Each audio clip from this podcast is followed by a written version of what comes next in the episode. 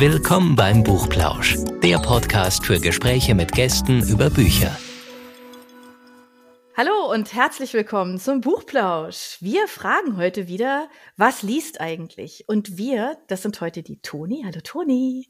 Hallo. Hi, Toni. Und ich, Anja, genau. Wir kennen uns schon, ähm, die treuen Hörer. Und ähm, wir haben einen ganz besonderen Gast heute. Wir lassen uns ja immer was einfallen, aber auf die Idee werdet ihr jetzt auch nicht gekommen, bin ich mir ganz sicher. Weil wir haben einen Stargast bei uns und einen weiblichen Hans Dampf in allen Gassen. Ich weiß nämlich nicht, wie das weibliche Form davon heißt. So ein Tausendsasser, da gibt's auch keine weibliche Form davon. Aber die Felice, Felice Colivius, äh, die ich jetzt herzlich begrüße. Hallo Felice. Hi. Hallo. Die macht so viele Sachen und hat schon so unglaublich viel erlebt in ihrem Leben, dass äh, Toni und ich gesagt haben, wir müssen uns einfach mal in Ruhe mit ihr unterhalten, weil wir völlig geflasht sind von den vielen tollen Sachen um sie so ein bisschen mal ähm, vorzustellen. Ich gebe nur mal so ein paar Stichworte, weil es tatsächlich das ist, worüber wir jetzt einfach ähm, zusammen einfach mal reden und sie so ein bisschen ausfragen. Felice ist in, in Indien aufgewachsen. Eine wunderbare, ähm, sicherlich auch sehr exotische, für uns so zumindest, exotische Jugend, Kindheit hinter sich. Ist dann zurück nach Deutschland gekommen, um hier Abitur und Studium zu machen. Und sie ist aber auch Model. Man konnte es nachlesen, dass sie ähm, die Muse von Giorgio Armani ist. Das heißt also, ähm, wenn ihr Laufsteg-Filme äh, verfolgt, dann habt ihr sie schon mal gesehen, weil ich glaube, Felice, du warst schon fast überall inzwischen und bist da echt, ja, kann man ja schon so sagen, oder? So ein Laufsteg-Star. Ähm, ich bin völlig fasziniert, wenn man deinem ähm, Profil folgt auf Insta.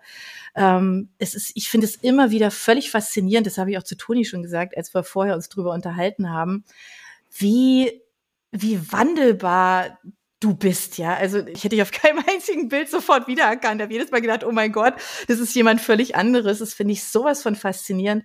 Und die Geschichte, wie man dich entdeckt hat, das ist ja wirklich, äh, ist eine tolle Geschichte, die darfst du uns auch gleich erzählen.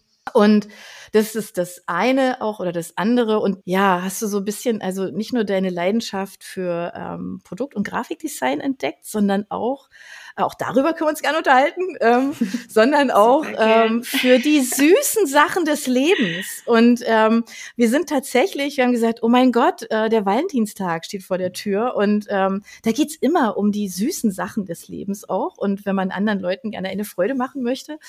Und du machst was ganz Tolles und ich weiß nicht, ob ihr schon mal davon gehört habt, Glaspopcorn und Chocolate Fudge. Beides Sachen, die ich sehr liebe. Glaspopcorn habe ich erst durch Felice kennengelernt. Ähm, da darfst du auch gleich noch was dazu sagen. Chocolate Fudge ist eine große Leidenschaft. Und ja, es ist wahnsinnig lecker, was du da machst. Insofern Bühne frei. Hallo Felice und herzlich willkommen nochmal. Vielen Dank, vielen Dank. Wie war Indien? Oh, Indien eine ganz andere Welt, also eigentlich mhm. ein ganz anderes Universum schon. Ähm, also ich bin da echt als Baby da aufgewachsen. Mit 17 bin ich dann äh, nach Deutschland gezogen, um äh, mein Abitur halt nochmal zu machen, damit ich halt auch einen deutschen Abschluss habe. Nochmal? Da muss genau. ich jetzt gleich genau. einhängen. Nochmal. Das heißt, du hast schon ja. dein Abitur gemacht und hast es dann ein zweites Mal gemacht. Ganz genau, ganz genau, weil ich war auf einer internationalen privaten Schule in Indien, in Goa. Und äh, dann bin ich halt nach Deutschland gekommen, um halt äh, meine Papiere zu zeigen, damit man das halt auf Deutsch übersetzen kann. Und dann hat halt äh, das Schul- und Kultusministerium in Deutschland gesagt, so, wir können damit nicht viel anfangen. Äh, sie haben ja ke nicht keine richtigen Noten, das sind ja Buchstaben und keine Zahlen. ähm, naja, äh, ist halt deutsches äh, Schulwesen, ist halt ein bisschen so anders, so die Regeln. Mhm. Und dann haben die halt zu mir gesagt, ich muss nicht äh, die ganzen Jahre irgendwie nochmal machen oder irgendwie äh, so. Also ich, die haben gesagt, okay, sie können einfach einsteigen in das letzte Jahr in einer äh, Schule hier in Deutschland und dann können sie halt so ihr Abitur nochmal machen. Und dann habe ich gesagt, klar, okay, mache ich. Und dann äh, war ich halt ein Jahr hier in Deutschland und dann bin ich hier geblieben. Aber das stelle ich mir jetzt auch wirklich schwierig vor. Also ich weiß nicht, also bei uns im Bekanntenkreis und Freundeskreis sind äh, jetzt einige ähm, Kinder, die oder Jugendliche, ja, die jetzt so kurz vorm Abitur stehen und ähm, Und wenn man denen jetzt sagen würde, das ist total toll, wenn du es gemacht hast, aber ah, du musst dann das nochmal machen, wenn du woanders hingehen möchtest, dann würde jeder sagen, was? Moment mal. ähm, das ist ja schon, das ist ja schon auch eine Herausforderung, weil du ja ein ganz anderes Schulsystem ähm, kennengelernt hast und ähm, dann auf ein deutsches Abitur sich vorzubereiten, das stelle ich mir ehrlich gesagt echt aufwendig vor. Ja, also total. Also womit ich das auf alle Fälle so, so ein Beispiel nennen kann, ist halt zum Beispiel Mathematik. Also mhm. ähm, ich würde mal sagen, in fast jedem Land oder in vielen Ländern ähm, rechnet man halt einfach anders. Man kommt halt auf das gleiche Ergebnis, aber man hat einen anderen Rechenweg. Und das äh, und dieses, diesen Telefonat von meiner Mathematiklehrerin, meiner Mutter, das ist sehr oft passiert, weil dann immer gesagt worden ist, ja, die Feli, die hat ihre Hausaufgaben gemacht, äh, und, aber irgend, das war nicht richtig, sie hat nicht richtig gerechnet und auch bei der Schulaufgabe. Und dann hat sie auch, ist sie dann schon fast wütend geworden. Sie so, ja, aber sie hat das richtige Ergebnis, oder? So, ja, aber der Rechenweg, der ist falsch. Also solche Sachen, mit solchen Sachen hatte ich halt voll die Probleme. Da bin, bin ich fast gar nicht klargekommen. Ähm, da muss ich dann sagen, das ist dann echt ein Hindernis. Ähm, aber Deutschland hat halt auch seine Regeln und das war halt auch einfach echt schwierig für mich. Also ich meine, ich konnte ja so oder so rechnen oder ich war ja schon mhm. gebildet fürs ja. Abitur. Aber diese Rechenwege oder wenn man irgendwie Deutsch hat, Deutschunterricht oder so, wie man auf sein Ergebnis kommt oder wie man auf, auf das Endprodukt kommt, das ist halt in jedem Land so ein bisschen anders. Mhm. Und das war halt das Schwierige. Aber sonst habe ich es geschafft, Uh, und ich habe dann schon ein paar Mal gedacht, so, oh Gott, nee, ich spring aus. Ich äh, will hier eh nicht bleiben. Ich gehe ja eh wieder zurück. Mhm. Und äh, dann hat halt meine Familie gesagt, so, nein, Feli, es ist echt wichtig, dass du auch einen deutschen Schulabschluss hast. So ein deutscher Schulabschluss hat halt echt einen richtig guten Ruf auf der ganzen Welt, so wie äh, wenn du in, mhm. äh, in England irgendwie studiert hast oder einen Abschluss hast in der Privatschule. Es kommt immer total gut an. So, ja, ich habe in Harvard studiert. Also mhm. es ist einfach so. Und habe ich gesagt, okay, das ist eh nur nur ein Jahr und da beiß ich mir die Zähne zusammen und dann habe ich es hinter mir und habe es dann auch geschafft zum Glück. Wolltest du dann zum Studieren in Deutschland bleiben oder was hat dich bewegt, wo du gesagt hast, ach, ich gehe jetzt doch nicht zurück? Also in erster Linie sind mir ja noch mehr Türen geöffnet worden, also viele verschiedene Wege äh, mit einem deutschen Schulabschluss. Also ich meine, ich habe ja dann die Möglichkeit, vor allem mit dem Abitur, kannst du überall studieren. Ist ja egal wo. Also es ist mhm. echt Wahnsinn. Also darf man echt nicht unterschätzen, auch wenn man jetzt halt gerade in der Schule ist und sagt, so, ah, okay, ich ist mein letztes Jahr Abi, äh, ich kann abspringen, habe trotzdem irgendwie meinen Realschulabschluss oder so. Äh, mach's einfach weiter. Es lohnt sich. Und äh, auch wenn vielleicht der Schulabschluss jetzt vielleicht nicht so ein geiler Schnitt ist, Hauptsache man hat ihn und hat ihn auch geschafft, weil das kommt gut an. Und ähm, ja, und dann bin ich halt geblieben und dann hat mich halt auch meine Agentur entdeckt. Dann haben die gesagt so, nee, du bleibst jetzt hier in Europa, äh, weil wir schicken dich nämlich gleich nach Frankreich. ja, und dann ähm, die haben mich äh, dann nach, ja, als ich dann nach dem Abschluss, äh, haben die mich dann einfach angerufen, also mich auf Facebook gefunden, beziehungsweise eine Freundin war mit meiner äh, Managerin befreundet auf Facebook und hat dann ihr geschrieben so, hey, ich habe da eine Bekannte, äh, ihre Tochter, äh, schau sie dir doch mal an. Und dann hat sie mich halt angeschrieben. Da habe ich gesagt, ja klar, sie kann mich anrufen.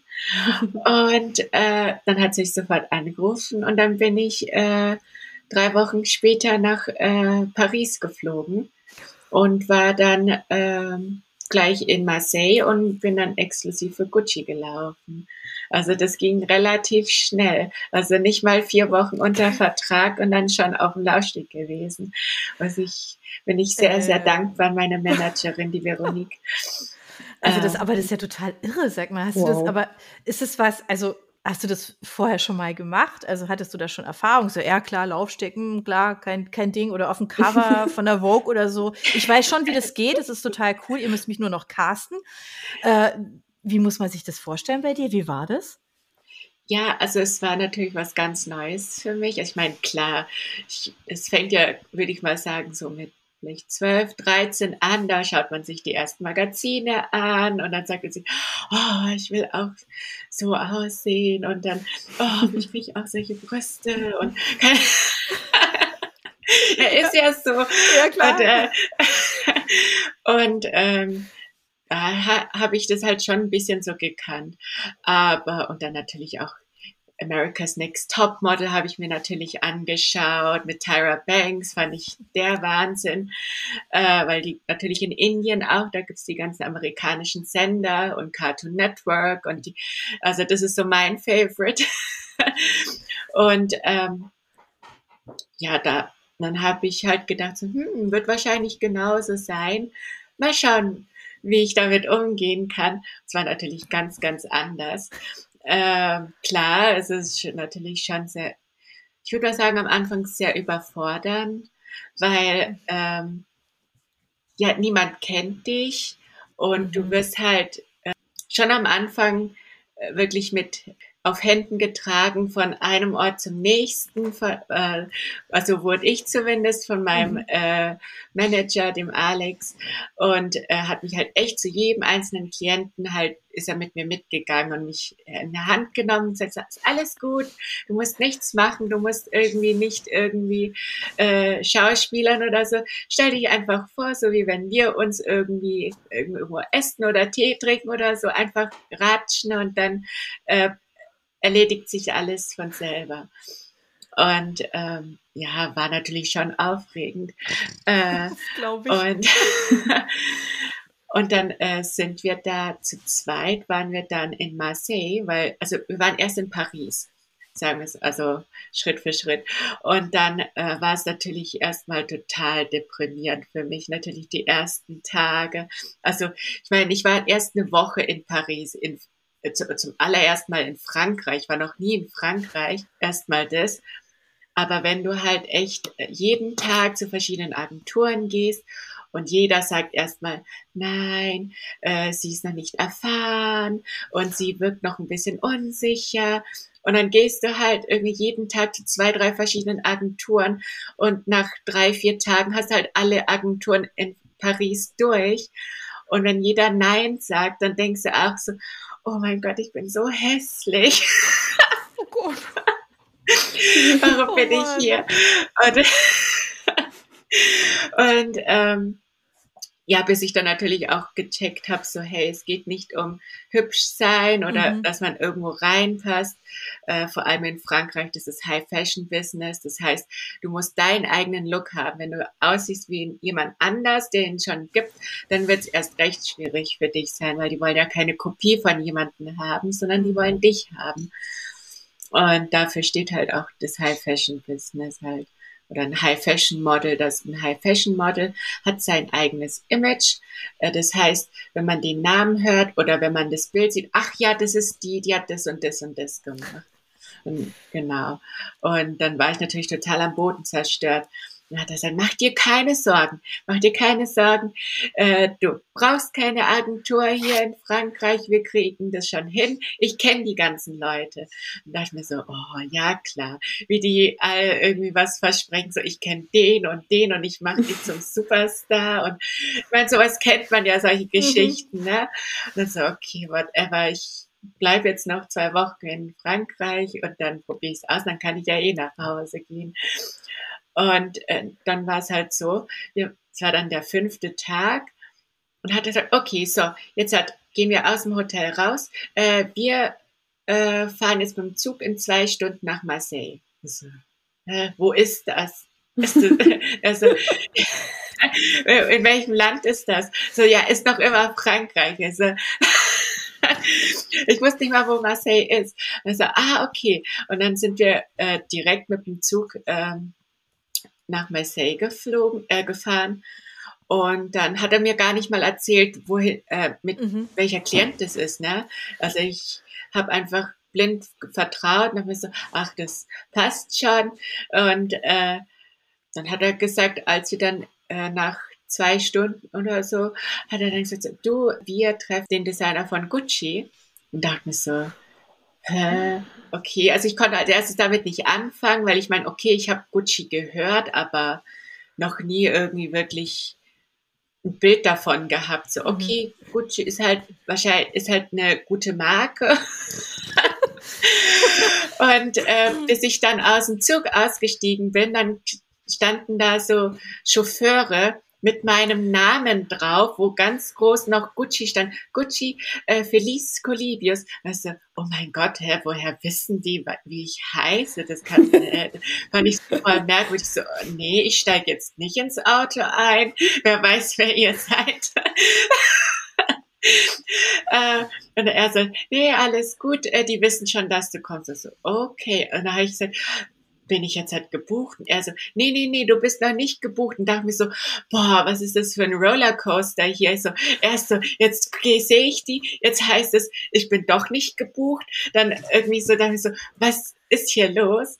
Und das war halt ein Casting, es war halt ein exklusives Casting, deswegen haben die einen halt eingefahren beziehungsweise eingeflogen, die Models, die sie halt wirklich äh, gepickt haben und richtig ausgelesen haben. Dann bin ich halt vom Designer an dem Tag gelaufen und dann hat er mich genommen, hat er, hat er gesagt so, ja, ähm, das passt so, ähm, wir sehen uns morgen. Also auf Englisch hat er gesagt, oh, I like this look on you. Okay, let's take pictures. Also so, als würde er so mhm. fragen, ah, könnte ich ein äh, belegtes Brötchen bitte haben und einen Kaffee dazu? Du, da, da war so viel los, so viel Lichter überall. Ich habe gedacht, ich bin auf einer Bühne. Es war ja fast so. Mhm. Aber bloß das ganze Haus war so. Da, da ich so, ich war so aufgeregt. Ich, meine Finger waren so schwitzig, die Fingerspitzen. Ich dachte so, äh, so habe ich noch nie geschwitzt. Was ist denn da jetzt los? Und dann, ja, dann bin ich, habe ich halt Fotos gemacht und bin dann halt ganz wackelig gelaufen. Oh Gott, äh, das erste Mal richtig High Heels getragen. Ich meine, ich bin in Indien aufgewachsen, ich bin barfuß rumgelaufen im Dschungel. Ich meine, High Heels, ich wusste nicht, was High Heels sind. Also, äh, und ähm, das hat ihm gefallen, das Wackelige. Und dann habe ich zu meinem Manager dann gesagt, zum Alex, Alex, du, ich bin, glaube ich, gestolpert. Ich, das war so wackelig. Und dann hat er gesagt, nee, nee, nee, das passt schon. Und dann hat er halt gesagt, so, ja, ich habe gerade einen Anruf bekommen. Der hat gemeint, der fand dein Walk richtig toll. Und ich so, hä, wie? Und so, ja, also das Wackelige, das hat ihm total gefallen. Das, so, das ist so dein Ding. Ich so, was? ich so, okay, mein Ding. Okay, dann wird es jetzt mein Markenzeichen, dass ich nicht laufen kann. und dann auch wenn du natürlich diesen Zuspruch bekommst, ich meine, wenn du zum ersten Mal dort bist und dir werden nicht unbedingt negative Sachen, aber deine Marke wirklich dir richtig krass gesagt, was mhm. du für Makel in Anführungszeichen hast, was eigentlich nicht wirklich Marke sind. Aber wenn du weißt so, okay, eigentlich läuft man nicht so, oh mein Gott, ich bin so schlecht und die wollen mich und, oh nee, das kann doch nicht sein, ich muss nach Hause. Und dann, aber das war dann alles halb so wild und das hat dann alles gepasst und, äh, ja, bin dann äh, am nächsten Tag gelaufen und jeder fand das toll. Und dann habe ich halt, ah ja genau, dann bin ich, war ich auf dem Laufsteg und habe dann erstmal nicht gewusst, wie das ja alles aufgebaut ist. Ich bin ja auf dem Friedhof gelaufen. Da ich so, hä, was? auf dem Friedhof? Also, wo sind wir hier? Das kann doch nicht sein. Ich gehe jetzt. und die haben dann an dem Friedhof solche äh, Flammen äh, aufgestellt, halt echt so mit so, ne, so speziellen Leute, die das halt so alles aufstellen. Ich weiß nicht, wie man das nennt, ähm, professionell. Und äh, dann ging auf einmal links und rechts die Flammen hoch. Da dachte ich mir so, und jetzt soll ich da durchlaufen oder was? und äh, es war wild. Und dann habe ich auf einmal gemerkt, dass neben mir Anna Wintour stand. Und ich so, und jetzt soll ich noch mal laufen oder wie? Und äh, also ich meine, denen solche Namen und, und ich meine, ihr ihre Silhouette kennt man, ne? Ja. Auch wenn man nicht wirklich viel mit mhm. Fashion zu tun hat. Anna Winter mit ihrer Chanel-Brille und ihrem Bob. De, äh, man muss nur die Silhouette mhm. sehen, dann weiß man schon, wer das ist. Ja, aber es hat anscheinend jedem gefallen. Und dann habe ich im Nachhinein zum Glück erst erfahren, dass es alles auch noch live war. Weil ich so, ha, hätte ich gewusst, dass es live war, wäre ich wahrscheinlich in die Flammen gesprungen oder so. Ey, aber was für ein Erlebnis, ja. Das ist ja total irre. Krasse Story. Ja, also und dann das äh, Krasse war, also es war, hat, war ja dann auch äh, das Gespräch, dass ich halt nur für einen Tag da bleibe vor mhm. Ort.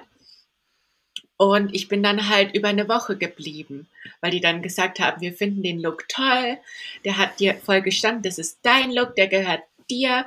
Und ähm, dann ist, äh, hat mir mein Manager, der Alex, gesagt, so, ja du, ähm, du bleibst jetzt halt noch zwei Tage da, weil die ganzen großen Magazine, die sind hier auch vor Ort da, weil die die gleich die neuen Kollektionen shooten wollen. Und dann dachte ich so, was? Und dann äh, haben die, hat er gesagt, ja, du übrigens, die Vogue will dich, die Harper's Bazaar will dich und die Elle will dich auch. Aber ich mache jetzt halt hier, äh, ich selektiere hier nicht so, wie selektieren, die wollten mich, ich muss da überall hin. Und dann die so, nein, wir machen jetzt halt erstmal nur die Vogue, V-Magazine und Harper's Bazaar. Alles andere erstmal nicht. Wir machen nur die Top-Magazine. da ich so, weißt du so, wenn jemand, für ihn war das normal, über mhm. solche Themen zu reden. Für mich war das, waren das so voll andere Wörter, fast eine andere Sprache, was wie er mit ja. mir geredet hat. Und äh, wie ist so seine Strategie und so. Und ich dachte so, oh mein Gott, jetzt habe ich es gerade geschafft, jetzt macht er mir alles kaputt, jetzt darf ich mit denen nicht shooten und mit denen nicht shooten. nee, aber das hatte alles so seine Gründe und das hat alles gepasst und das hat am Nach war alles prima. Und dann, ja, habe ich halt angefangen zu shooten. Mein erstes Shooting, also war am nächsten Tag. Und dann waren das halt so große Magazine gleich. Da war ich echt baff. ich war eigentlich eher, ich war schon die ganze Zeit baff, aber irgendwann mal war das zu viel krasse Sachen, wo ich dann einfach in so einem, wie eine Art wie Schlafmodus war. Ich war so monoton die ganze Zeit so, okay, ich gehe jetzt dorthin, ich gehe jetzt halt zu Harper's Bazaar, jetzt gehe ich zur Vogue, jetzt gehe ich zu Vegan Magazine. Okay, so wie als würde ich, ja, jetzt habe ich Matheunterricht, äh, in einer halben Stunde muss ich jetzt äh, zum Deutschunterricht Doppelstunde und so war das dann, äh, war in der Einstellung war ich dann und es war ja auch zum Glück so, sonst hätte ich wahrscheinlich kein Bild. Mit. Aber ich finde das echt krass, weil ich meine, du musst ja schon Weißt du, also ich sage jetzt mal, also keine Ahnung, wer Germany's Next Top Model oder oder was auch immer mal jemals gesehen hat, ja, der weiß ja, wie, weiß ich nicht, wie die sich da alle verrückt machen, ja, was das Laufen betrifft oder wie mache ich, äh, ja, wie wie wirklich vor der Kamera, was muss ich da alles tun und so und da ist ja schon viel und das ist ja jetzt nichts, womit du dich jetzt praktisch vorher dein halbes Leben intensiv auseinandergesetzt hast. Ähm, es hört sich ja jetzt nicht so an, als würdest du, als hättest du jeden Tag Laufstegtraining gemacht, ja, oder ähm, keine Ahnung mit einem Fotografen an deinem, weiß ich nicht, Ausdruck gearbeitet oder was auch immer.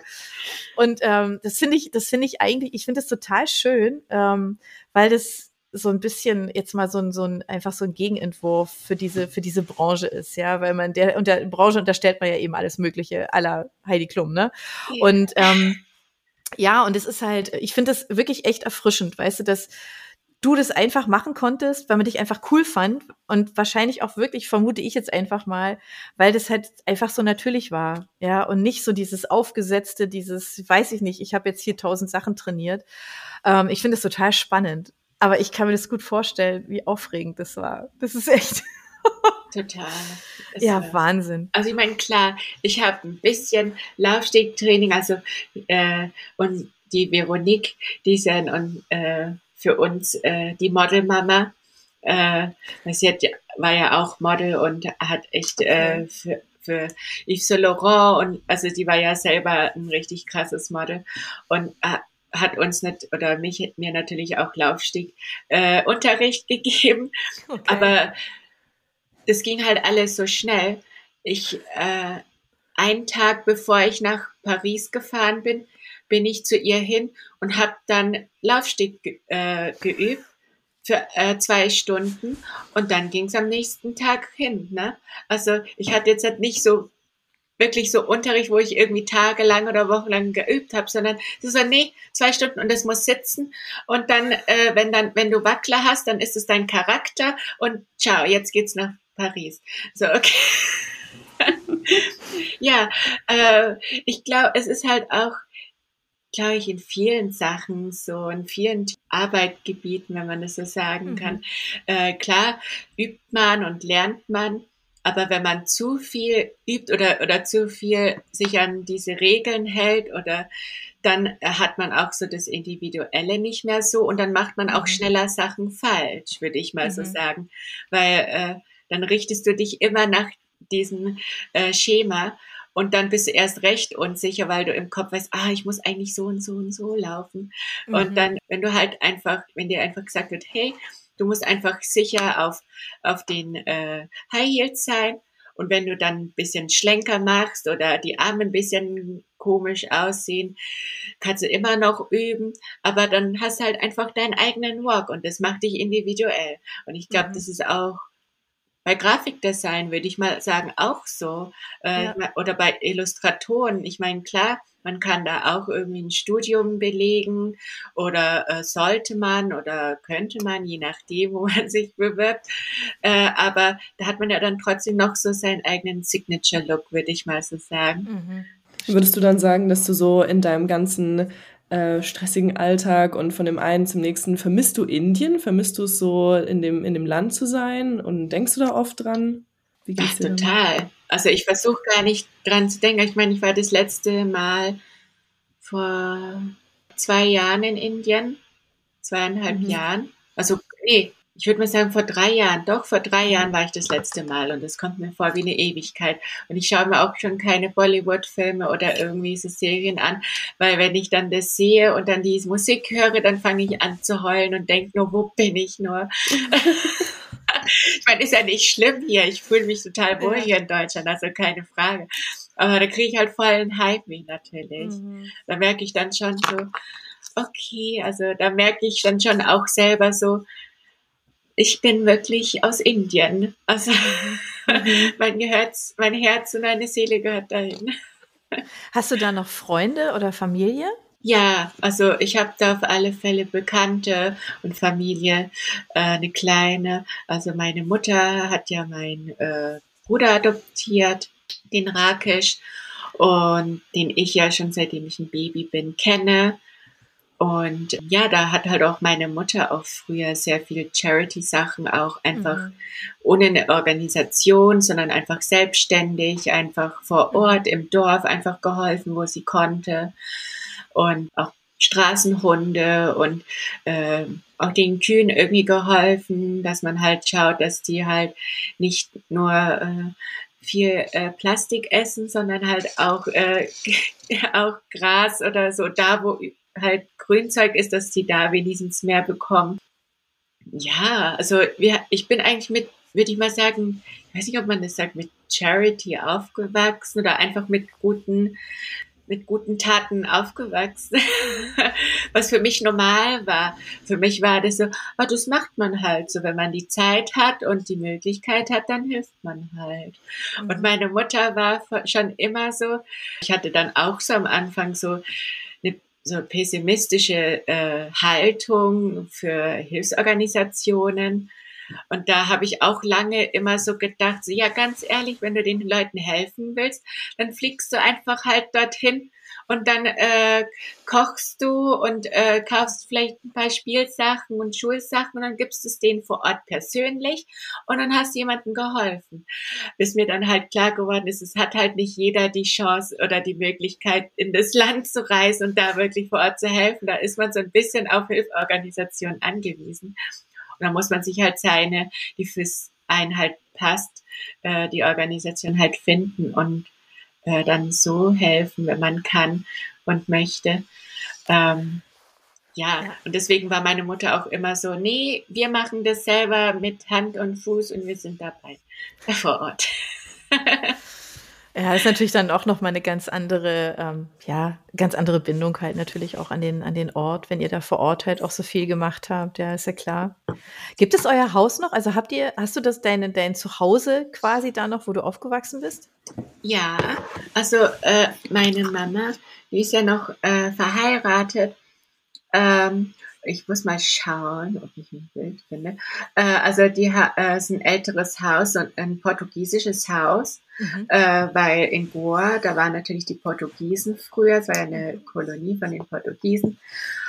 Ist ein ziemlich großes Haus, ist also portugiesische Häuser oder die älteren portugiesischen Häuser, weiß ja nicht, wie das heutzutage ist ist wahrscheinlich auch moderner.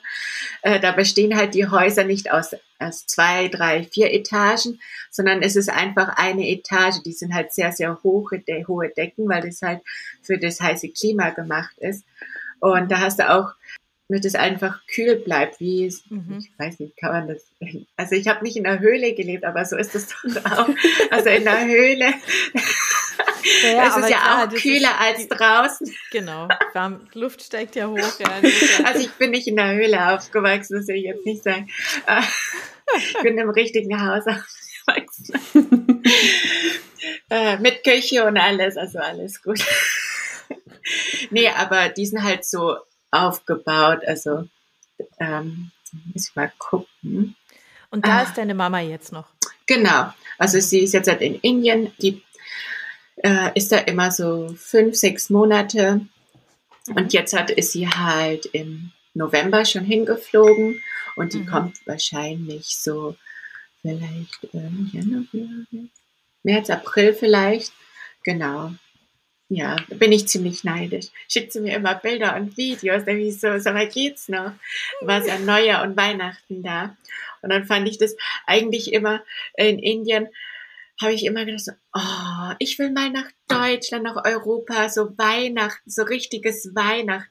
Ich meine, ich habe ja keinen Schnee gesehen, äh, bis ich äh, bis ich 16 war. Ich kannte okay. keinen Schnee. Also klar Krass. von Filmen, Zeichentrick. Ich meine, ich ähm, naja. als Kleinkind, ich, da war ich, hm, ich würde mal sagen, ich war vielleicht sieben, da sind wir mhm. in die Himalayas äh, gefahren zum, äh, in den Ferien. Und da gab es jetzt nicht Schnee. Also wir waren da zu einer äh, Zeit, das war sehr kalt und da haben halt die ganzen, äh, weiß nicht, wie nennt man diese LKWs, die, die den Schnee so schippen und dann zur Seite an der Autobahn halt so äh, auf äh, mhm. äh, polstern, damit man halt ja. freien Weg hat. Und ähm, das war, glaube ich, irgendwie so ziemlich quadratisch oder perfekt irgendwie da auf der Seite so aufgeräumt. Und ich, mein, ich kann mich da fast gar nicht mehr erinnern, äh, nur so ganz leicht. Aber meine Mutter hat gesagt, ich hatte, ich war total panisch. Ich habe gedacht, wenn es schneit, dann kommen die in riesigen Würfeln runter aus dem Himmel. Also, wie machen das die? Die ganzen Häuser geht kaputt im Winter. ah, weißt du, wie ist das, wenn man halt ein kleines Kind ist? Man nimmt halt ja, alles sofort so ich weiß nicht, so anders wahr ja, ja, und gleich so krass. Ich, Im Nachhinein denke ich so, boah, wie konnte ich mir denn überhaupt vorstellen, dass Schnee in riesigen, oh Gott, also ja, so das war so mein erstes Erlebnis. Ah, es war echt, also ich würde mal sagen, also als ich ein Teenie war in Indien, mein Parfum war Moskitospray. ich habe die ganze Zeit nach irgendwie so Alkohol gerochen, weil, naja, das sprühst du dir halt äh, am Nachmittag, abends und dann, klar, gehst du duschen, aber dieses, das ist ja voll die Chemie, das sprühst du dir überall. Also ich musste mhm. mich immer von Kopf bis Fuß, eigentlich müsste ich mich mit diesem Zeug äh, duschen, dass ja nichts an mir rankommt. Äh, und äh, hatte ich überall, also das war mein Signature Parfum. Äh, Mosquito Spray. ähm, nee, aber gut, ja. ja. also ich muss ganz ehrlich sagen, ich habe echt Heimweh, weil es ist echt so schön in Goa. Also wer sich irgendwie überlegt, mal nach Indien zu gehen und ein bisschen Scheu vielleicht hat vor Indien, weil man vielleicht so das Klischee halt irgendwie kennt, äh, kann ich Goa sehr empfehlen, weil das sehr heruntergeschraubt ist und sehr westlich im Gegensatz zu Sri Lanka oder so ist. Mhm. Ich meine, Sri Lanka ist wieder ein eigener Ort, äh, aber halt ist jetzt nicht so das gleiche wie im Norden oder Westen. Mhm. Mhm. Ähm, genau, also Goa ist halt äh, sehr westlich und äh, teuer. Also im Gegensatz zu, zu, äh, zu den äh, anderen Städten. Mhm. Ähm, aber da kann man sich echt, also ich würde sagen, wenn man das erste Mal dort ist und man möchte sich da ein bisschen rantasten, kann ich Goa sehr empfehlen. Da sind überall noch richtig viel Dschungel und äh, es ist echt toll. Also bei mir, ich, ich, wo, ich komme ja aus Kandolim, wenn vielleicht jemand äh, sich das mal anschauen will. Kandolim schreibt man mit C und Kandolim in Goa. Und äh, da der Strand, der ist riesenlang. Also ich, ich glaube, das ist eines der längsten Strände oder der zweitlängsten Strände in Indien. Und äh, dann ist dann kommt dann nach dem Strand erstmal so ein richtiges verdschungeltes Gebiet für, ich würde mal sagen, zwei, dreihundert Meter und dann kommen die ganzen Häuser fangen langsam an. Da hat man ja auch gesehen, von unserem Haus war noch sehr mhm. überwuchert mit den ganzen Palmen und Bananenblättern und so. Ähm, einfach toll. Also es ist echt äh, traumhaft. Es ist einfach magisch. äh, ja.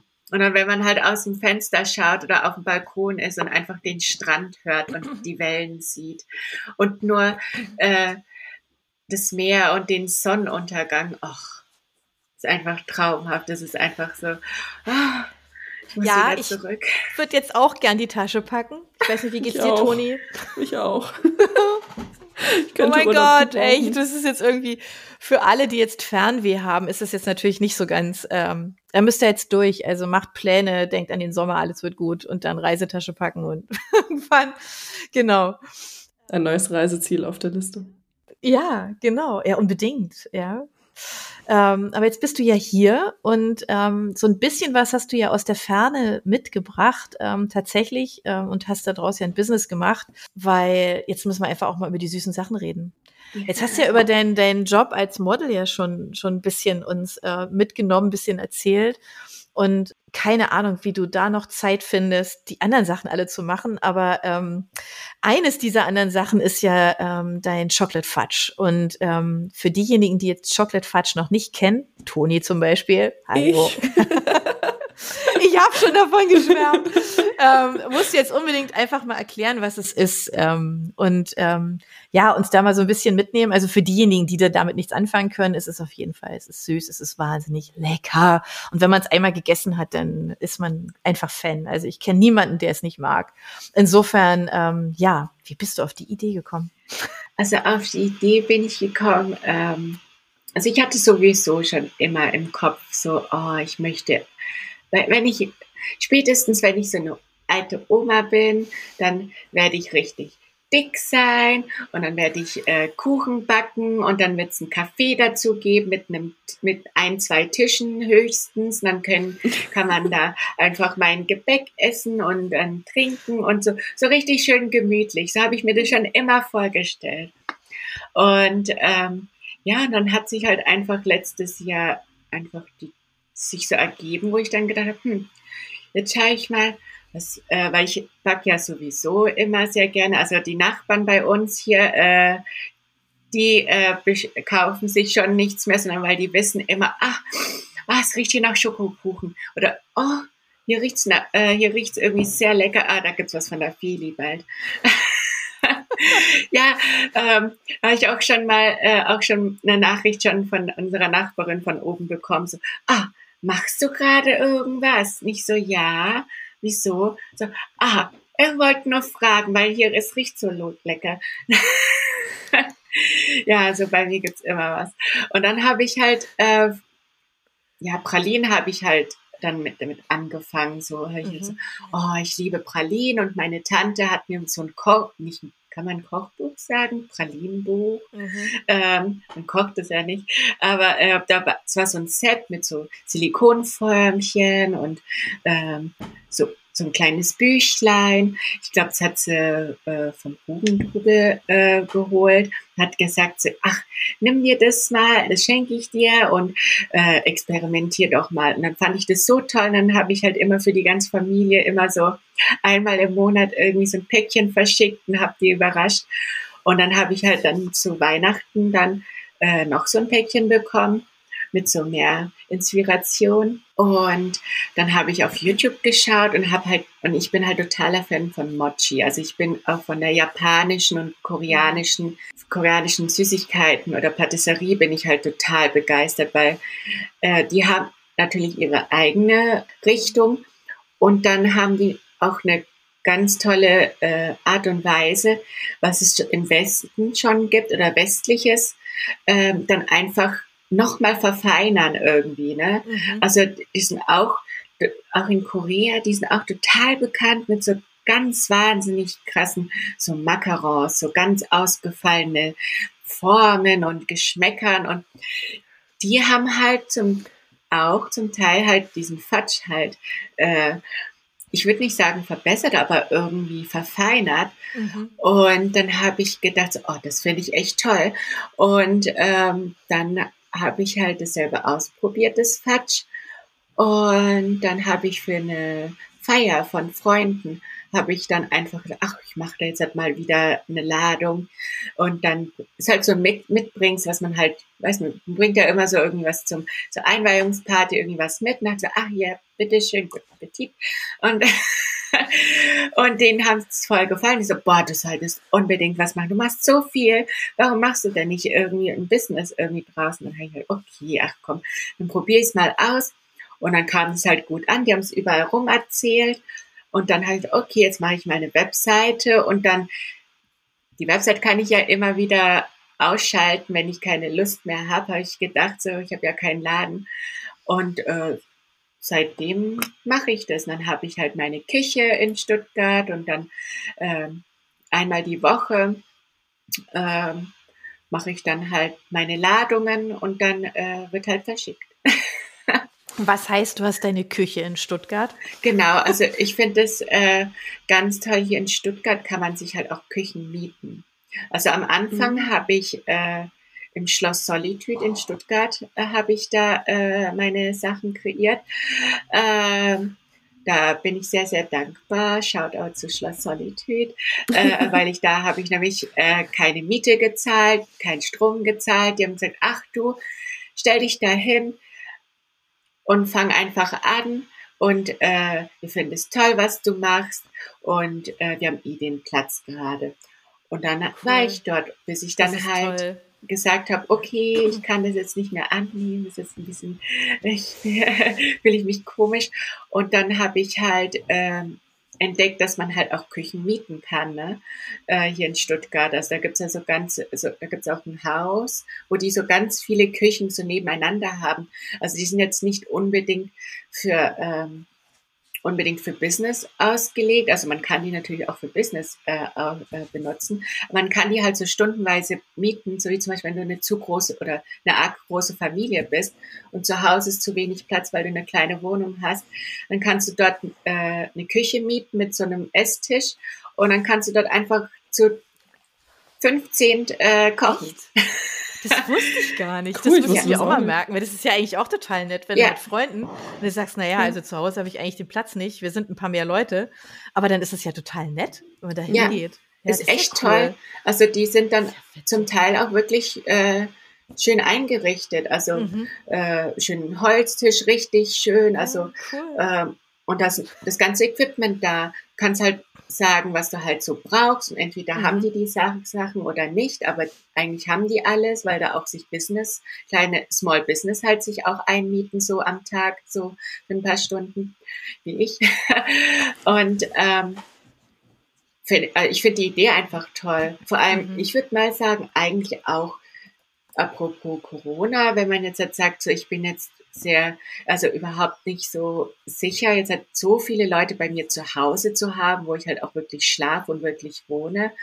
Auch wenn jetzt alle getestet sind und geimpft sind und geboostert, wie auch immer, ähm, dass man halt trotzdem einen anderen Ort halt hat, dann mhm. äh, hat man es auch nochmal sicher, weil das sind ja auch professionelle Küchen. Das heißt, da ist ja auch jemand vom Gesundheitsamt da und checkt, ob alles in Ordnung ist mit der Küche, damit dann halt auch kleine Business die benutzen können, weil sonst könnte man es ja nicht benutzen. Es müssen ja so richtige BKD-Küchen sein, mhm. dass du da auch wirklich äh, Sachen verkaufen kannst. Also ist alles da und finde ich das echt sehr, sehr praktisch. Und kannst du mir jetzt nochmal verraten, was genau ist Fudge? Also was muss ich mir unter Chocolate Fudge also, vorstellen? Also Chocolate Fudge bei mir, also es sind echt nur drei Zutaten. Es ist einmal ähm, vergehandelten Kakao und äh, ein bisschen Milch und Zucker.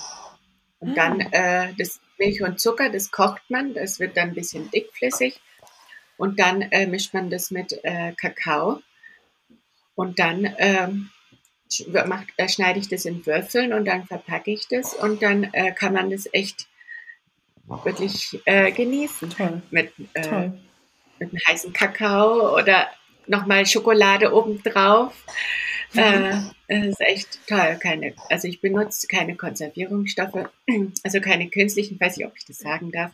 Äh, also, dass ich keine Konservierungsstoffe nehme, weil Zucker ist ja ein Konservierungsstoff. Ähm, mhm in dem Sinne. Aber ich tue da jetzt halt nichts irgendwie anderes mhm. rein. Das sind die drei Zutaten und dann ist es halt so. Also ganz simpel und glutenfrei, mhm. weil es ja Milchzucker und äh, Kakao. Mhm. Genau, also ist kein Mehl drin. Und dann die ganz traditionelle Art und Weise, wie man Fatsch macht, sind ja eigentlich, ähm, Anja, ich glaube, du kennst ja die, mhm. ähm, die sind ja richtige Blombenzieher. Also da, das macht man eigentlich so mit Butter und Sahne okay. kommt was genau. noch rein, je nachdem, mhm. was für eine Sorte das ist. Und die sind ja so richtige Bricks, also die sind ja richtig so, kannst du richtig mhm. abbeißen. Und ähm, bei mir ist ist halt echt keine Butter drin und ich wollte halt, ich, deswegen fand ich das so toll, diese äh, in Japan und Korea, die verfeinern das alles so und das ist halt, mein Chocolate Fudge ist halt ein Fudge, aber es ist halt voll weich. Ich finde, es ist halt auch einfach das Erlebnis, finde ich halt einfach voll toll, dass du halt ja, so was Harmonisches hast. Mhm. Also so gehe ich so an meine Kreationen dran. Wenn ich irgendwie was Neues kreieren möchte oder so, will ich, dass es auch so ein Wohlfühlerlebnis ist. Mein normales Fatsch ist auch ein, auch ein tolles Erlebnis, aber es hat so, so was, ich weiß nicht, so Kuscheliges irgendwie so. Mhm. Und ja, wenn ich das. Aber das kann ich, das kann ich auch nur unterschreiben. Also das ist, ähm, ich kenne ja nun dein Fat schon und ähm, es ist wirklich sehr, sehr lecker.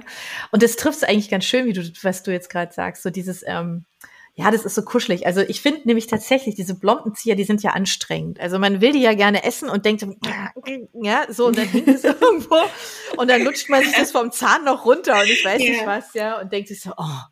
Ja, also mhm. das ist ja fast schon ein bisschen anstrengend, ne? Also dieses, ähm, das Fatsch, was ich aus ähm, Australien oder Tasmanien ähm, kenne, das war auch schon so, so in der Mitte, also es war jetzt auch kein Blombenzieher, sondern ähm, war auch eigentlich, also ganz angenehm zu essen, aber ist trotzdem noch kein Vergleich zu dem von dir. Ähm, das ist wirklich einfach sehr lecker und ich finde es ganz schön, ähm, weil das passt auch, finde ich, ähm, für das Glas Popcorn. Weil das ist nämlich auch so, ich, das kennt ihr alle, ja, wenn man beim Popcorn nämlich dann auf solche so, so Stucke, Zuckerstücke beißt, ja, oder ähm, da irgendwie, weiß ich nicht, an der einen Stelle ist irgendwie wahnsinnig viel, an der anderen Stelle ist irgendwie, weiß ich nicht, kein Zucker rangekommen. Und dein Glas Popcorn ist ja auch was ganz Spezielles. Das musst du uns jetzt nämlich auch nochmal erklären, weil ich habe es vorher nicht gekannt. Ähm, ist was Verrücktes, Tolles. Ja, also Glaspopcorn, also ich nenne es Glaspopcorn, weil es halt auch so brüchelig ist. Mhm.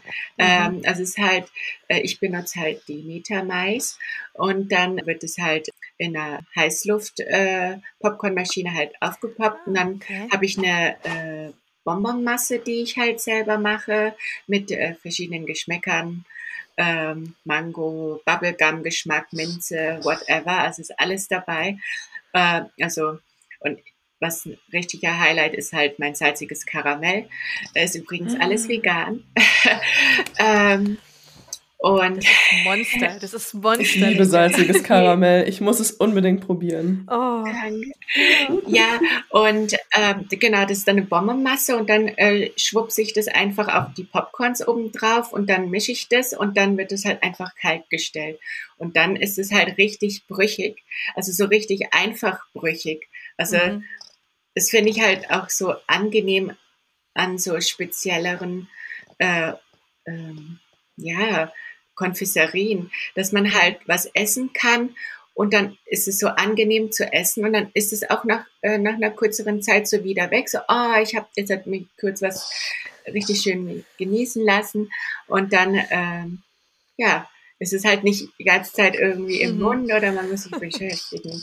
Und äh, ich habe halt eine sehr gute Erfahrung halt auch mit anderen äh, Patisserien und auch Bäckereien mhm. gehabt, die sich dann auch meine Popcorn, äh, Glaspopcorn halt bestellt haben, diese dann für Cupcakes oder Torten benutzt haben, weil die ja diese Bonbon-Ummantlung mhm. äh, haben.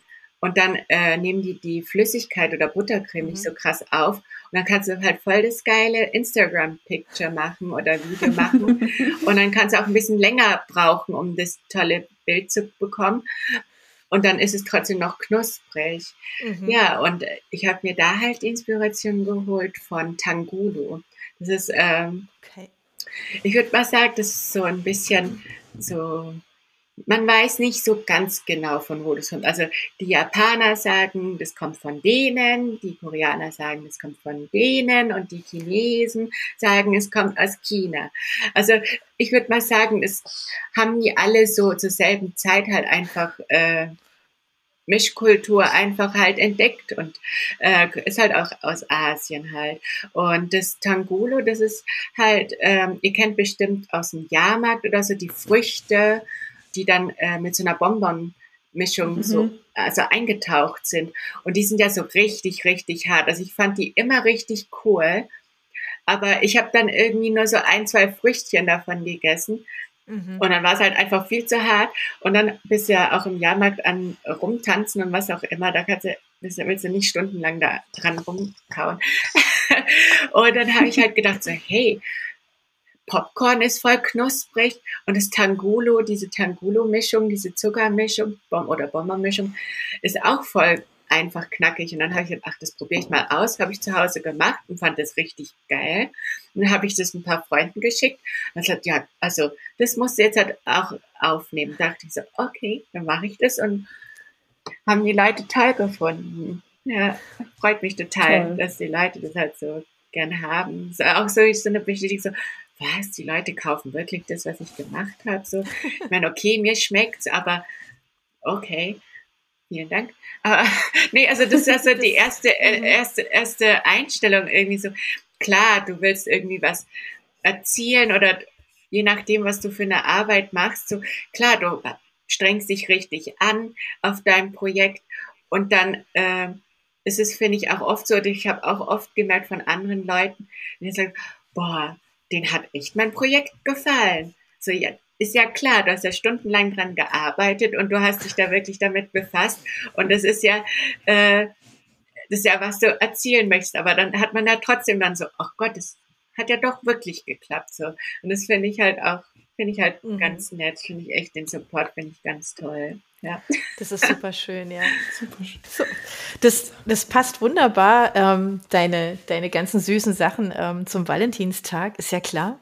Also wer jetzt noch nicht weiß, ähm, was er als Besonderes ähm, seinem ja, seinem Liebsten, seiner Liebsten, ähm, einer guten Freundin, guten Freund, was auch immer, ähm, wenn man einfach jemand anderem an diesem Tag eine Freude machen will, weil dafür ist der Tag ja eigentlich da, dann ist es einfach eine tolle Idee finde ich. Also, weil es ist so, das ist echt was Besonderes. Es ist ziemlich ausgefallen, ja. Und jetzt, wo du so vor uns sitzt, ihr seht es jetzt nicht, aber wir können es beschreiben, hast du nämlich ähm, eins deiner, deiner Sweatshirts an, wo lauter Popcorn drauf ist. Das ist nämlich auch total süß. Und das ist jetzt für mich so ein bisschen ähm, die Überleitung zu der letzte Punkt, was du noch machst, bevor du uns deine Buchempfehlung gibst. Ähm, du machst eigentlich, äh, bist du Produktdesignerin, gell? Und Grafikerin. Genau. Genau. Ganz genau, ja. Also ähm, ich habe. Wie machst du das alles? Das ist mir ein Rätsel. Zeitlich ist mir das ein totales Rätsel. Hat dein Tag auch 24 Stunden oder hat der Ja. Ja, das ist so. Ja, leider. Ähm, also ich bin halt sehr kreativer Mensch und ich wollte schon immer, ich, oder ich, ich würde mal sagen, auch ein zerstreuter Mensch, auch im Kopf. Ist jetzt, weiß nicht, kann man so ein bisschen positiv oder vielleicht auch negativ irgendwie aufnehmen. Aber für mich ist es eher positiv, weil ich halt einfach alles irgendwie machen will. Äh, und da habe ich halt den Einklang gefunden, dass ich halt hier und da ein paar Jobs annehme als äh, Illustratorin oder Grafikdesignerin oder was ich auch ähm, gemacht habe, war, ähm, ich habe äh, für, für eine Beauty-Firma in LA, da habe ich halt äh, das Konzept gemacht für den ihre Fotoproduktion, was die halt auf Instagram gemacht haben. Und sowas gefällt mir einfach. Einfach so Sachen kreieren einfach. Ob es jetzt halt äh, Süßigkeiten ist oder ob es jetzt halt digital ist. Mhm. Einfach was zaubern. Also für mich ist es zaubern und ich finde das irgendwie total toll und am Ende hast du so ein Ergebnis und dann gefällt es den Leuten auch und das so, oh, denen gefällt es wirklich. Das ist immer wieder bei dem Thema. Und Ja. so, ach, ist wirklich was draus geworden. Ich glaube, das ist auch so eine tolle Bestätigung, auch so, wenn man selbstständig Mhm. vielleicht auch ist äh, Ja. oder einfach so einen Job hat, wo man einfach Sachen kreiert, wo man wirklich mit Hand und Fuß da irgendwie was macht und dann entsteht was. Also es ist, wird ja auch gesagt, äh, zum Beispiel Bauarbeiter. Bauarbeiter laut Statistik sind die zufriedensten äh, Arbeiter äh, im ganzen Arbeitswesen. Also sind die Mhm. glücklichsten Arbeiter. Weil die sehen, wie was entsteht. Genau. ne? Ja, also ja. ich, ich könnte mir jetzt nicht vorstellen, auf der Baustelle zu arbeiten. Ich könnte ein Shooting vielleicht da machen, aber nee, aber das ist so ein bisschen so, schon wirklich sehr nachvollziehbar. Und ähm, genau, und da habe ich halt gedacht, so, hey, warum mache ich denn nicht meinen eigenen Merch? Äh, das machen ja fast alle heutzutage, ne? Merch, Merchandise gibt's von jeder Firma. Äh, und äh, habe ich gedacht, ach, ich stimme jetzt alles ab mit Popcorn und Schokolade und äh, habe halt meine Popcorn, die ich halt illustriert habe und habe die halt auf meine äh, 5XL Hoodies halt äh, drauf äh, gesiebdruckt. Ich habe dann die ersten erste Bestellungen halt selber gesiebdruckt, was äh, ein totaler Horror war. Ähm, aber es hat Spaß gemacht und ich habe was Neues gelernt. Also das sieht man auch so, wenn man so, man hat, ist immer, man lernt immer wieder was Neues dazu, ob es jetzt halt eine weitere Fortbildung, Workshop ist um, oder ja, neuen Workshop zum Siebdrucken. Mhm. Äh, und äh, ja, und da habe ich jetzt halt, halt auch gedacht, so, ha, das können wir jetzt halt noch erweitern. Und dann gibt's halt auch Artprints zum Beispiel von mir, halt, die man Mhm. halt äh, einrahmen kann. Oder auch ähm, ähm, Lesezeichen gibt's auch. Äh, Ah. Das ist die Ja. perfekte Überleitung, Felice. genau. Lesezeichen. Ja. Lesezeichen. Du hast mir, du hast mir mal erzählt, bei, bei dir zu Hause ähm, in, in Indien, dass in deinem äh, Zimmer hast du, dein Zimmer war voll mit Büchern. Damit bist du aufgewachsen. Ja. Und ähm, insofern ähm, haben wir in dir auch jemanden, der Bücher liebt. Und ähm, das ist tatsächlich äh, die Überleitung zu unserer letzten Frage, weil das ist der gemeinsame Nenner ja von all unseren Gästen. Ihr seid jetzt bestimmt auch alle gespannt, ähm, was Felice uns für Bücher empfehlen kann, weil ähm, da hast du bestimmt was, wo wir sagen würden, oh mein Gott, da bin ich noch gar nicht drauf gekommen oder wie schön ist das denn? Genau, her damit. Ja, also ich bin ein sehr ähm, Science-Fiction- und Fantasy-Freak, würde ich mal sagen. Oder Magie. Äh, ich, bin, ich bin sehr so in dieser Welt drinnen. Äh, und ich wünschte auch, ich komme von dort, äh, was ich so manchmal ein bisschen glaube, äh, in meinem verrückten Kopf. ähm, also ich, vielleicht ist es, ich weiß nicht, ob es ein Klischee ist, aber jetzt zur Winterzeit, ich bin einfach wieder zu Harry Potter gesprungen, muss ich ganz ehrlich sagen. Also Kann man ja auch mehrfach lesen, das geht Klassiker. immer. ich habe, ich habe Harry, also ich habe favorite. Harry Potter von ähm, als erstes auf Englisch natürlich gelesen und dann alles durch und dann auf Deutsch. Und ähm, ich muss ganz ehrlich sagen, ich glaube, sagen ja auch ganz viele Bücherwurm. Ja, ich finde, es ist echt sehr empfehlenswert, wenn es einen Film von irgendeiner Geschichte gibt oder von irgendeinem Buch, immer als erstes das, das Buch lesen. Ja, immer, stimmt. immer, immer, immer. Und wenn man, also ich habe schon dann ein paar Mal natürlich auch als erstes den Film angeschaut und das ist dann voll, voll die Enttäuschung, also der Film, man oft, also für mich, mhm. äh, dann so, was? Da passiert ja viel mehr. Also zum Beispiel so ein Harry Potter Buch, da geht ja hunderte, hunderte von Seiten.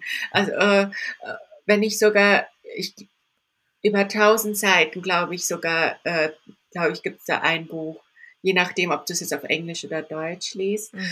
Ähm, mhm. Das war ja, ich dachte so, boah, das Buch, das ist so fantastisch, da sind so viele mehr Geschichten drin, beziehungsweise da, wenn du, vor allem, dann hast du auch mehr so dein eigenes Bild, wenn du halt als ja, erstes klar. Buch liest. Ja. Ja, und wenn du halt den Film angeschaut hast, dann hast du schon die ganzen Charaktere und schon den mhm. ganzen Ort, wie der aussieht. Da kannst du nicht mehr so viel selbst, so, selbst rein interpretieren oder dein eigenes Universum aufbauen, sozusagen. Mhm. Und äh, ja, und äh, Twilight. Twilight finde ich auch ganz toll. Ich auch, ich auch. Oh mein Gott. Oh, ich bin mit Twilight natürlich voll Teenie-Zeit damit aufgewachsen. Ich dachte mir so, oh mein Gott, wie heiß ist der denn? Bist du Team Edward oder Team Jacob? So, Edward. Aber manchmal denkst Sehr du, gut. Jacob ist eigentlich auch ganz schön heiß. Also ich habe Bella echt verstanden. Also ich weiß nicht, vielleicht hätte ich auch hin und her, wäre ich hin und her gesprungen. ja, er ist ja erst so der Wilde und der, ähm, ja. Was bist du denn, Toni? Was bist Welches du? Team? Welches Team? Äh, Team du? Edward natürlich, Team Edward. Absolut. Ja. auch weil ich dann halt, als die Verfilmungen kamen, ein riesen Robert Pattinson-Fan war und immer noch bin. Und dann war, was du vorhin meintest, mein Kopfkino war dann ergänzt durch die Schauspieler, weil ich dann das, äh, den ersten Teil gelesen habe und dann kam, glaube ich, auch ziemlich schnell der Kinofilm raus und dann habe ich den gesehen und konnte dann ja. mit dem ersten Film die Bücher weiterlesen und mir dann so mein eigenes Kopfkino daraus basteln. Deswegen Twilight habe ich auch sehr geliebt. Ja, mhm. also ich bin da total, also ich, wenn ich jetzt zurückdenke, ich, ich war echt so in diesem Universum drin. Auch bei dem, also ich fand den mhm. Film auch ganz toll. Ähm, aber, oh, also wenn ich den Film gesehen habe, also als wenn ich jetzt zurückdenke, mich erinnere, bin wie alt war ich da? Ich glaube, ich war 13, 14, wo ich damit angefangen habe, glaube ich, oder so. Und äh, ich habe fast zum Heulen angefangen. Ich so, nein, ist mein Freund. also ich war richtig verknallt bis über beide Ohren. Äh, ich, ja. Also ist auch, also die zwei äh, mhm. Themen sind, äh, wo ich sage, auf alle Fälle lesen. Und kommst du denn dann heute noch ja, so also ein, dir nur so einen stressigen Alltag hast, kommst du dann auch noch viel zum Lesen oder ist es jetzt eher mehr vielleicht was Nicht zum so Hören? Oder, mhm.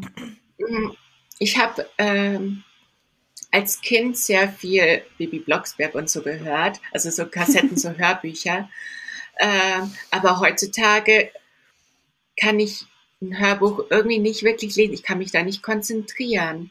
Also mein Freund, der hört sich sehr oft äh, auch so Hörbücher an und ich weiß nicht, ich bin das, ich muss mich voll konzentrieren. Also mein Kopf ist sehr zerstreut. Also wenn ich verschiedene Sachen sehe in meinem Umfeld, dann ist mein Kopf auch überall so verteilt. Also ich mhm. kann da nicht mehr nachvollziehen, was sie jetzt halt erzählt haben. Also ich muss wirklich ein Buch lesen, richtig. Also ich muss da voll konzentriert sein, Buch aufschlagen und mich da richtig hineinversetzen. Und ähm, ja, ich finde, das ist auch irgendwie am coolsten. Das ist ja auch, das würde ich gerade sagen, das ist total schön, ja. ja. Also dieses, dieses Abtauchen, ne? Das ist so. Total. Das ist wunderschön. Ja, das ist eigentlich ein super schöner, schöner Schlusspunkt. Ähm, weil dieses Lesen und dieses Abtauchen und dieses äh, Ruhe finden und ähm, eine andere Welt für sich entdecken und irgendwo eintauchen, ähm, das äh, mögen wir, glaube ich, alle, egal jetzt in welcher Form, ja, ähm, was es für ein Buch jetzt ist, welches Genre, völlig egal. Ähm, wir wünschen euch jetzt an dieser Stelle einfach mal fröhliches Abtauchen. Ähm, schön, dass ihr uns bis hierhin zugehört habt. Ähm, ich danke dir, Felice, für deine Zeit, ähm, dass euch. du uns so viel von dir erzählt hast. Das ist total cool. Ja. Ähm, wir verfolgen dich wie immer. Ähm, wir gucken. Ja, und wir freuen uns einfach, ähm, dass wir jetzt so einen netten Plausch hatten. Und ähm, ich hoffe, ihr alle seid neugierig und ja, verfolgt die Felice auch. Links stehen bei uns drin im Buchplausch und äh, auch die Empfehlungen zu den Büchern. Genau. Und deshalb sagen wir jetzt an dieser Stelle, macht's gut. Ciao. Tschüss. Ciao. Für unsere Buchplauschhörer haben wir übrigens noch etwas ganz Tolles. Falls ihr nämlich jetzt gerade nach dem richtigen Hörbuch sucht, dann könnte Bookbeat eine gute Idee sein. Stöbert durch über 50.000 Hörbücher. Entdeckt Bestsellerlisten, die Hörbücher von DP natürlich auch, oder lasst euch ganz persönliche Empfehlungen geben. Ihr wollt das einfach mal ausprobieren? Buchplausch und Bookbeat schenken euch einen ganzen Monat Bookbeat for free. Meldet euch einfach mit dem Rabattcode Buchplausch bei Bookbeat an oder geht auf die Seite www.bookbeat.de slash Buchplausch und schon seid ihr dabei. Den Link, den haben wir auch noch einmal in die Beschreibung der Podcast-Folge eingefügt. Also nutzt dieses wunderbare Angebot, einen Monat lang so irre viele Hörbücher zu hören, wie ihr wollt, denn genauso funktioniert Bookbeat. Das ist nämlich toll. Ihr könnt so viele Hörbücher hören, wie ihr wollt. Das ist doch jetzt genau das Richtige, oder? Also ausprobieren. Wir freuen uns mit euch. Bis dann.